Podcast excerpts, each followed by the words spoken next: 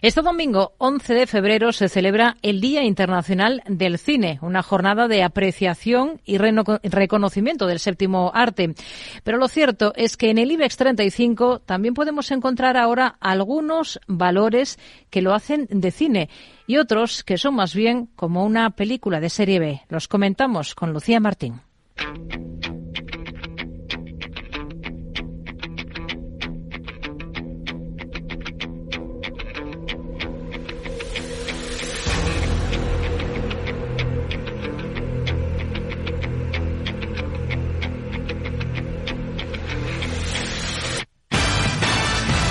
Con este sonido seguro que ya saben de qué hablamos. Es la cuarta película de Quentin Tarantino que se divide en dos entregas que narran la épica aventura de una mujer en busca de venganza y justicia. Se trata de Kill Bill, volumen 1 y volumen 2. Y si algo caracteriza a esta película y en general al estilo de Tarantino es que la sangre tiene un papel destacado. Si hablamos de sangre y de valores del IBEX 35, no podemos dejar de mencionar a Grifols. Y no, no solo porque sea un fabricante de hemoderivados, también por la sangría que acumula en bolsa la compañía. Justo hace un mes, Gotham City Research publicaba un informe en el que ponía en duda las cuentas y sobre todo la deuda de la compañía, lo que lastraba su cotización. En este tiempo, desde que se conocía esa información, la firma se deja unos 2.700 millones de capitalización bursátil y más de un 30% desde el inicio de año. Lo último han sido esos cambios en la cúpula de la compañía. Esta misma semana, el nombramiento de un nuevo consejero consejero delegado de Grifols, Nacho Avia, y la renuncia a los cargos directivos de los tres miembros de la familia fundadora que van a permanecer como dominicales en el máximo órgano de gobierno. Cambios que comentaba en Mercado Abierto Carlos Ladero desde GPM son preocupantes, es decir, al fin y al cabo parece que, como dijimos en su momento, el, problema venía de, una gestión muy personalizada en la, en la, parte familiar, ¿no? lo cual no suele ser bueno, salvo algunos casos como el de Inditex, eh, y, cuando se actúa directamente sobre esa parte familiar, que es la que al final, pues bueno, pues tiene esa filial, ¿no? y tiene ese problema de deuda, etc., etc., pues relativamente eh, admites, ¿no? Que, realmente el problema venía de ahí, ¿no? Y, cuando admites que el problema de ahí, pues también estás admitiendo eh, paralelamente, ¿no? Que, hay un problema de deuda dentro de Grifols.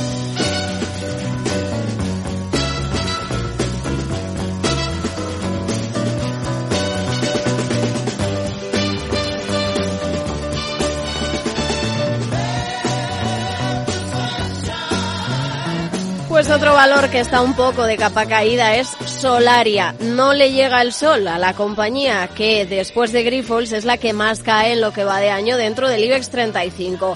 La canción que escuchamos es, como saben, de la película Her, pero a Solaria la verdad es que no le luce mucho el pelo. ¿Qué puede haber detrás de este comportamiento? Jaime Sicilia, analista senior de renta variable de Singular Bank en Mercado Abierto. Hasta que no haya una mayor certeza sobre cuándo van a empezar los recortes de tipos, eh, estas empresas renovables tan endeudadas eh, que, se han endeudado para lograr sus grandes crecimientos eh, prometidos, pues van a seguir sufriendo. Además, están las dudas sobre los precios de la energía, que junto a la falta de generación de caja ponen en riesgo tanto la valoración como las previsiones de ganancias del consenso. na na na na na na na na na. na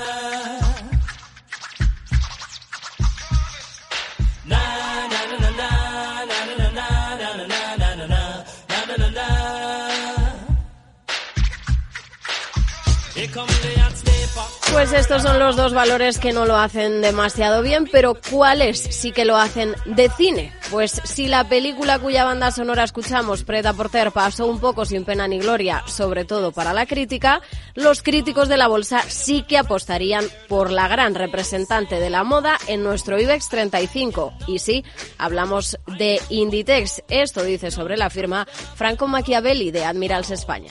Yo siempre últimamente estoy hablando mucho de Inditex, sobre todo, ya hablamos de Inditex cuando incluso estaba en soporte de 20, ¿eh? o sea, no, es que ahora nos unamos al tren alcista porque está subiendo, no, no, no. Desde Admirals venimos hablando de Inditex hace mucho tiempo, eh, pero Inditex lo está haciendo muy bien, eh, se está adaptando muy bien al entorno online, la directiva lo está haciendo bien, los números son buenos, y además viene de romper máximos y de transformar esos máximos en históricos.